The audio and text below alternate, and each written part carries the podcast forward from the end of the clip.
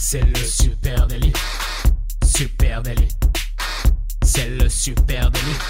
Toute l'actu social média servie sur un podcast. Bonjour à toutes et à tous, je suis Thibaut Tourvieille de La Broue et vous écoutez Le Super Daily. Le Super Daily, c'est le podcast quotidien qui décrypte avec vous l'actualité des médias sociaux. Et ce matin, je suis avec Camille Poignant. Salut Camille. Salut Thibaut, ça va? Ouais, ça va super. On se marre parce qu'on a raté une première fois l'intro. On vient de recommencer l'épisode. Voilà, vous savez tout. Euh, ce matin, les amis, on va parler de Yuka, entre autres, hein, et on va parler sur toutes ces applis de, de notation euh, et, et discuter ensemble de comment les marques eh bien, sont à la merci de ces applis de, de notation. Euh, voilà, gros sujet, pas mal de choses à dire là-dessus. En 2019, la food tech est parmi nous euh, plus que jamais. Euh, vous avez déjà vu, et vous le faites sûrement dans les rayons, de scanner des produits avec votre téléphone, de vous renseigner sur la qualité nutritive de ces produits. Eh bien, on est en plein dedans. Exactement. Bah, le principe, oui, vous le connaissez bien. Hein, c'est au moment de, choisir votre produit au supermarché. Hein, tu vas acheter tes compotes et puis tu scannes le petit code barre avec ton téléphone. Et puis, s'il est répertorié dans la base de données, ce qui est euh, sans doute le cas, eh bien, l'application, elle te donne une note, une note sur 100, une note sur 10, accompagnée d'un petit code couleur. Vert, ben, vas-y, euh, fonce. Euh, orange, bah, c'est pas top. Et rouge, surtout pas. Attention, tu vas choper un cancer. je, résume, mais grosso modo, c'est ça. Alors, il y a évidemment Yuka, que à peu près tout le monde connaît. hein. Si vous connaissez pas, on va en parler tout de suite. Mais il y, il y a aussi d'autres acteurs. Alors, vous pouvez retrouver des, acteurs euh, dans le même style que Yuka, comme Qualito ou Foodvisor. Et vous avez des applis euh, un petit peu euh, différentes, comme iBoycott. ils ont un compte Instagram, on vous mettra le lien. iBoycott, le but, c'est pas de vous dire c'est bien, c'est pas bien. Le but, c'est de vous proposer des produits parallèles euh, qui auront un impact sociétal, un score de nutrition ou, moins d'additifs avec des petits voyants verts. Donc voilà, c'est classé selon ces facteurs-là. Donc c'est très sympa aussi. Voilà, alors celle que, qu'on connaît, alors, Boycott, hein, je crois que c'est lyonnais, donc c'est pour ça qu'on se permet un petit, euh, un petit coup de pouce. Mais euh, évidemment, on va parler de Yuka hein, parce que c'est vraiment l'application leader sur ce sujet. Et forcément, en proposant de connaître ben, les ingrédients un peu controversés dans les produits alimentaires et cosmétiques, l'application Yuka, elle change les habitudes de consommation des Français euh, et derrière l'effet de mode hein, de, l'application et de la machine à scanner, hein, euh, ma, fille adore hein, l'application euh, Yuka parce ah qu'elle peut scanner des codes barres. Elle scanne tout dans la maison. voilà. bah derrière ça, il y a quand même un mouvement de, société autour de la transparence alimentaire. C'est pas un sujet dont on a déjà parlé et c'est pas sans conséquence pour les marques. quelques chiffres sur l'application Yuka. 5,6 millions de Français possèdent l'application Yuka, c'est quand même énorme. Et en France, euh, il y aurait un Français sur 5, 18%, euh, hein, qui détiendrait une application à peu près similaire de notation dans leur smartphone. 1 sur 5, c'est vraiment. C'est pas rien. Non, c'est pas rien. C'est carrément impressionnant. Et euh, je sais pas si, si, on peut dire que c'est un gros mot, mais ça fait longtemps qu'on parle de consommateurs. Euh, depuis longtemps, les consos veulent vraiment savoir mieux ce qu'il y a et aujourd'hui, ces applications leur permettent vraiment de devenir acteurs et de choisir, euh, d'avoir un pouvoir supplémentaire sur leur choix euh, dans les supermarchés. Donc voilà, ces applis ont terminé la transition. Oui, absolument. ils ont, elles ont elles, ont enfoncé le clou, je dirais, euh, notamment dans le cas du Yuka, en ajoutant un élément de gamification. Et ça, on verra que c'est peut-être l'élément qui est le plus euh, décrié hein, dans la démarche de Yuka. Euh, c'est qu'ils ont réussi à gamifier, à ajouter une sorte de gameplay un peu de ludique mm. sur quelque chose d'assez barbant qui était des, des data alimentaires. et en gros, on va en reparler, mais Yuka repose sur Open Food Facts, qui est une, une application open source qui existe depuis 2012. sauf que eux, ils ont mis ça dans une appli et ils ont rendu ça euh, joli, marrant, euh, sympa à utiliser. Euh, voilà, et, juste un petit, pour continuer sur les chiffres, il y a eu un sondage qui a été fait par Opinionway en avril 2018 qui disait que plus de 11% des Français interrogés déclaraient se fier aux applications de food checking et une proportion qui montait jusqu'à 14% chez les 18-24. Donc on voit quand même que l'impact il est notable. En même temps, euh, tu sais, tous ces tableaux explicatifs de valeurs nutritionnelles, euh, personne n'a vraiment jamais su les lire sans euh, vraiment s'attarder dessus. c'est vrai qu'il manquait quelque chose de très simple. En ce moment, il y a le Nutri-Score aussi qui est en train de sortir à l'Assemblée nationale qui permettrait de simplifier tout ça. Et donc je pense que les applis sont arrivées pile au bon moment pour ça en tout cas. Ouais, tu as raison, parce que les applis comme Yuka, ces applis de food checking, eh ben, elles viennent pallier un déficit d'infos, hein, c'est vraiment le sujet. Je suis tombé sur UFC Que Choisir, dit beaucoup de choses sur ce sujet forcément, et je suis tombé sur, sur une interview d'Olivier Andro du UFC Que Choisir qui dit ces applications, elles viennent pallier un déficit d'information qui est dû, attention, au laxisme des autorités européennes et au lobby industriel. Ben, c'est vrai que euh, si tu as déjà essayé de lire euh, une étiquette de produit, ben, euh, c'est pas ultra simple de comprendre quelle est sa composition. Et de hein. comparer, en plus, c'est pas simple non plus de comparer. les lettres minuscules, les trucs qui veulent rien dire. Effectivement, comparer, tout est fait pour qu'on puisse difficilement comparer un produit à l'autre. et là, c'est vrai qu'avec cette application, c'est beaucoup plus simple. Et souvent, du coup, la sanction tombe concrètement sous la forme d'une étiquette de couleur qui te dit médiocre, pas bon. Voilà, donc c'est. Hum, Et euh, par rapport à, ça, là, j'ai fait un petit parallèle euh, dans ma tête là, avec l'agriculture. Euh, l'agriculture, il y a eu beaucoup de scandales dans les, on va dire, dix dernières années sur le prix du lait, la viande étrangère, toute la filière porcine qui a été remise en question. Et c'est vrai que le grand public était un peu perdu là-dessus, sur la viande. Et du coup, tu as beaucoup d'actualités qui ont vu naître plein de labels locaux, comme C'est qui le patron, tu sais, qui se rapproche du prix du lait, C'est même une marque, hein, plus qu'un label. Hein, voilà. je dis label parce que ça englobe euh, les trois exemples que j'avais, mais exactement, c'est une marque. Euh, en direct des éleveurs, je crois que c'est un truc euh, d'Intermarché. les éleveurs vous disent merci aussi, donc qui permet là une transparence plus complète. Donc c'est le début de la chaîne et après, tu as l'appli qui te permet encore d'aller plus loin. Bah, c'est vrai qu'il y a une grosse attente de transparence des consommateurs. Ça, c'est quelque chose qu'on vit depuis quelques années. Et puis, hormis ça, les consos les consommateurs, comme tu as dit en intro, ben, ils veulent aller plus loin que le réglementaire. Et ça, c'est euh, vraiment quelque chose sur lequel euh, les marques, eh ben, euh, forcément, se retrouvent un petit peu dans la ligne de mire. parce que le réglementaire, c'est on le sait, il y, a, du lobbying quand même des marques, hein, des groupements de marques pour dire, pour fixer le cadre du réglementaire. Mmh. et les consommateurs, ils veulent aller plus loin que ça. Et côté marque de cosmétiques, notamment, eh ben, on se défend. On dit attention, hein, la, la, cosmétique, c'est pas le Far West. y a, on est dans un environnement ultra réglementé. Euh, et puis, euh, il y a de l'autorégulation et puis il y a surtout de la législation. Euh, et là-dessus, ils avancent des arguments réglementaires en disant attends, si un produit il est autorisé à la vente, bah, c'est qu'il n'est pas dangereux. Sauf que, sauf que, eh ben, il semblerait que le consommateur en veuille plus. Et là-dessus, Anne Dux, hein, qui est directrice de la Fédération des entreprises de la beauté, voilà, le, FEBA, mhm. euh, elle dit ces applications, elles correspondent à un besoin des consommateurs qui veut mieux comprendre ce qu'il y a dans ces produits et être rassuré sur leur sécurité. Et l'industrie, elle prend conscience que la réglementation actuelle, euh, qui impose de mettre la liste d'ingrédients sur un produit, etc., bah, c'est pas suffisant et ça répond pas aux besoins réels du consommateur qui veut tout savoir et surtout qui veut être rassuré. Et euh, tu parles de cosmétique. J'ai l'impression que tout ça, c'est un peu, ça a un peu commencé par la cosmétique. Euh, je sais que dans, plusieurs articles que j'ai lus, ils disent euh, ce n'est pas que de la cosmétique. ben en fait, il y avait beaucoup de choses. Il y a des labels qui sont arrivés comme non testés sur les animaux. pour justement dans la cosmétique, les rouges à lèvres, il y a eu plein de, polémiques sur la graisse de baleine, plein de choses comme ça. Et du coup, il y a beaucoup d'applis qui s'étaient créés uniquement pour la cosmétique au départ, avec plein d'indications sur les produits. Et je crois que même sur les produits, c'est les premiers, premières indications claires qui sont apparues, euh, qu'on pouvait comprendre, c'était euh, euh, relation entre cosmétiques et animaux. Et maintenant, ça s'est étendu à tous les produits du magasin. Oui, oui, mais tu parles, là, on, a parlé d'alimentaire, on parle de cosmétiques, on peut aussi parler aussi de tout ce qui est industrie textile, où on le sait, hein, il y a des marques comme Zara qui ont été vraiment dans la tourmente parce que il y a eu du fact-checking qui a été fait autour de leur marque et des conditions dans lesquelles les produits, leurs vêtements étaient fabriqués.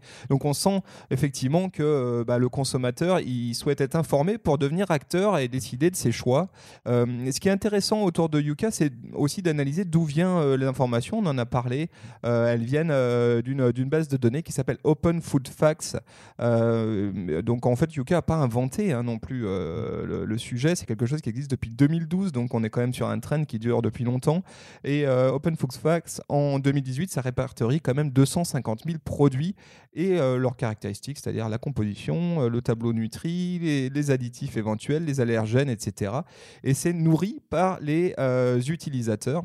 Et aussi les marques. hein. Donc c'est une espèce de Wikipédia euh, de la data autour de, de l'alimentation. Et à partir de là, ça vient sortir une stat et un, et un résultat. quoi. Et, et- et Yuka, lui, te, fait, te donne le résultat. hein. Euh, donc, c'est une base de- euh, Open Food Facts, c'est une sorte de base de données euh, collaborative. Et donc, là-dessus, il y a assez peu de remise en question sur la, la véracité des informations parce Ouais. qu'elles sont revérifiées, etc. C'est c'est très, très clean.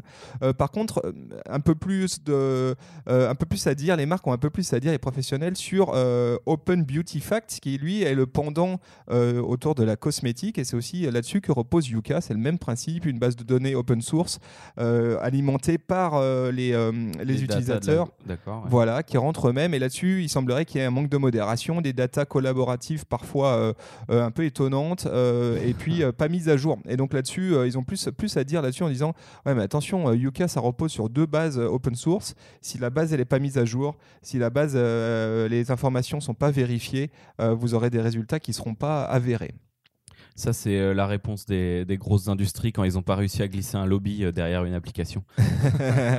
voilà, alors c'est sûr que, que effectivement, bah, Yuka, euh, euh, bah, c'est un positionnement euh, qui fait grincer euh, les marques et ça tient notamment au fait quand même que le, pos- le positionnement de Yuka, c'est un positionnement militant, hein, clairement. C'est pas juste de l'info, mais il y a aussi euh, une mission euh, de, de militantisme euh, au profit des consommateurs euh, pour, pour, se- pour s'en convaincre. hein.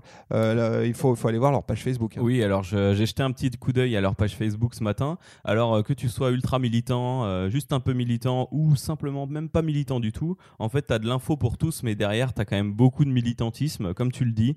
Euh, tu vois, en fait, tu as des liens sur les dernières actus. Par exemple, jeudi, l'Assemblée nationale va voter l'affichage du Nutri-Score. Donc là, tu as quand même beaucoup d'inf- d'infos très fraîches sur l'évolution de ces tendances-là. Donc des partis pris assez forts. Par exemple, euh, réduire le, le zéro déchet. Alors ça, c'est pareil, c'est vraiment du. euh, C'était quoi notre petit terme la dernière fois euh, Le zéro, je sais plus. Il y avait un terme dans notre dernier podcast. Bref. Ah, ah, ah, bah tu, tu te le referas. je me, je je me le referai. Donc les gestes zéro déchet. Après, tu as pourquoi éviter les produits transformés. Donc là, c'est clairement un parti pris en direction de l'agroalimentaire. Tu as aussi... tu trouves aussi des choses qui proscrivent carrément certains produits suite à la dernière étude contre le cancer. Donc là, ils prennent un parti très fort, alors que voilà, ces produits-là autant que d'autres, mais pourtant ils en mettent certains en avant. Oui, oui, et puis euh, je, je suis tombé sur des trucs assez marrants. Euh, tu vois, le 1er avril euh, 2018, ils mettaient en, euh, en image un pot de Nutella avec à Mm. côté euh, s- euh, 100 sur 100 en disant euh, validé. Et c'est vrai qu'ils n'hésitent pas à euh, mettre en avant euh, des marques euh, Ouais, des pour le meilleur, pour le, le pire, en étant euh, très très direct là-dessus. Et c'est sûr, côté marque, eh ben, euh, on est quand même ultra sur la défensive. On se dit, attends, euh, ils se prennent pour qui? Euh, Ils viennent carrément nous, nous chambouler et surtout, ils nous mettent en difficulté Mm. parce que ça, tout ça a des impacts directs sur la notoriété des marques. Euh, Il y a qu'à nous, nous qui sommes, euh, nous qui gérons des communautés en ligne et qui travaillons pour euh, un certain nombre de marques, on le sait hein, dans les commentaires, en social media, euh, le- toute la partie community management. Maintenant, on est amené à répondre à des questions qui sont étayées et qui reposent notamment sur ces open food, euh, food euh, Sur de- ces Nutri-Score, j'en ai sur- eu même cette semaine. Voilà, sur ces Nutri-Score, sur parfois des captures d'écran Yuka. Et les, marques sont sommées de s'expliquer. Évidemment, tout ça se passe dans les euh, réseaux sociaux, mais aussi euh, euh, directement au service conso. hein. Il se dit en coulisses que les services conso de- deviennent de plus en plus assaillis par des consommateurs qu'ils appellent en disant comment il y a un, un additif cancérigène dans tel produit? Vous êtes des assassins. Et c'est vrai que là-dessus, c'est quelque chose d'assez nouveau pour les marques qui ont, qui ont enclenché des démarches de transparence, mais qui maintenant se retrouvent un peu pris de court par, par ces applications. Avant, dans les commentaires, euh, je dis ça avant, il y a deux ans, trois ans, ou même euh, en, dé- en début d'année dernière, on nous parlait de colorants ou de conservateurs. Maintenant, on va donner carrément le chiffre, tu sais, le E200 Le- machin. Ouais. Euh, On sent là-dessus une vraie précision et, effectivement les consommateurs deviennent de plus en plus avertis. Alors euh, parfois euh, avec beaucoup d'infos, parfois Mm. des infos euh, qui sont un petit peu euh, un petit peu compliquées à cerner et notamment euh, Ouais. ce qui est sûr c'est qu'autour de, de, de Yuka il y a pas mal de polémiques sur le fonctionnement et surtout sur l'interprétation des résultats. Et ça c'est intéressant euh, à souligner quand même, c'est que bah, la gamification a peut-être ses limites euh, dans, les, dans les choses que moi j'ai pu noter, hein, qui étaient mis euh, euh, en contre-argument. hein. Il y avait le fait que Yuka te, te- te fait un scoring sur la base d'un échantillonnage sur une base 100 grammes. Mhm. Donc évidemment, 100 grammes de beurre, bah, c'est pas bon pour la santé. Euh, par contre, qu'est-ce que tu consommes réellement C'est un autre, euh, un autre sujet.